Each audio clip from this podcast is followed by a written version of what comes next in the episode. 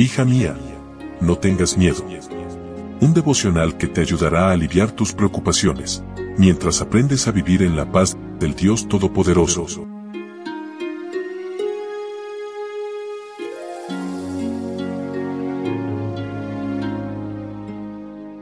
Hoy es 8 de julio, muy feliz sábado para ti querida amiga que cada mañana nos acompañas en estos momentos de meditación. Tiembla solo ante Dios es el título para hoy y nuestro texto bíblico se encuentra en Isaías capítulo 8 versículo 12. No llamen ustedes conspiración a todo lo que este pueblo llama conspiración. No tengan miedo, ni teman lo que ellos temen. La decisión equivocada de Acaz de unirse a un pueblo apóstata para enfrentar a sus enemigos fue la peor decisión de su gobierno. Dios envió a Isaías con el mensaje de que no tuviera miedo, que confiara en Dios y sus enemigos serían destruidos. Pero Acaz no creyó y sufrió las consecuencias. Somos libres para tomar decisiones, pero no nos libramos de las consecuencias.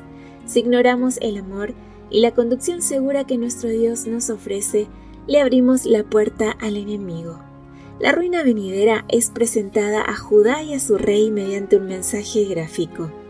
Dios pide a Isaías que ponga por nombre a su segundo hijo Maher Salal Hasbaz, que significa el despojo se apresura o la presa se precipita para anunciar que la ruina estaba por llegar. Su nombre debía intimidar y señalar la ruina inevitable.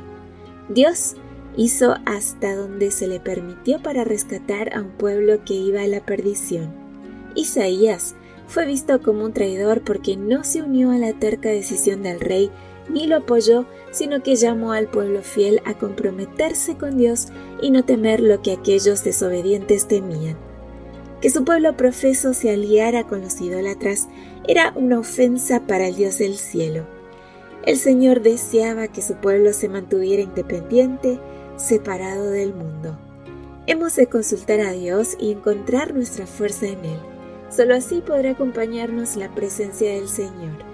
Nuestra fuerza no radica en una estrecha vinculación con el mundo, sino en la completa separación de él. Como dijo Franklin Roosevelt a su nación después de la Gran Depresión, lo único que debemos temer es al miedo mismo. El miedo es el enemigo más poderoso de la fe y el desalentador más fuerte de la paz mental.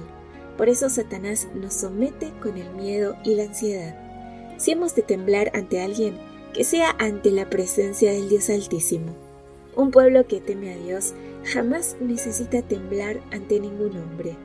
El miedo a los hombres esclaviza, paraliza y destruye, pero el temor a Dios ennoblece, llena de coraje, confianza y regocijo.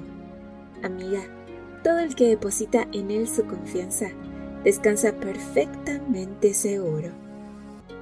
Que tengas un muy lindo día con Jesús, un feliz sábado de comunión con Él.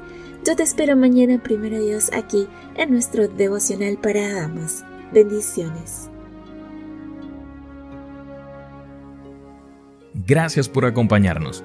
Te recordamos que nos encontramos en redes sociales. Estamos en Facebook, Twitter e Instagram como Ministerio Evangelike. También puedes visitar nuestro sitio web www.evangelike.com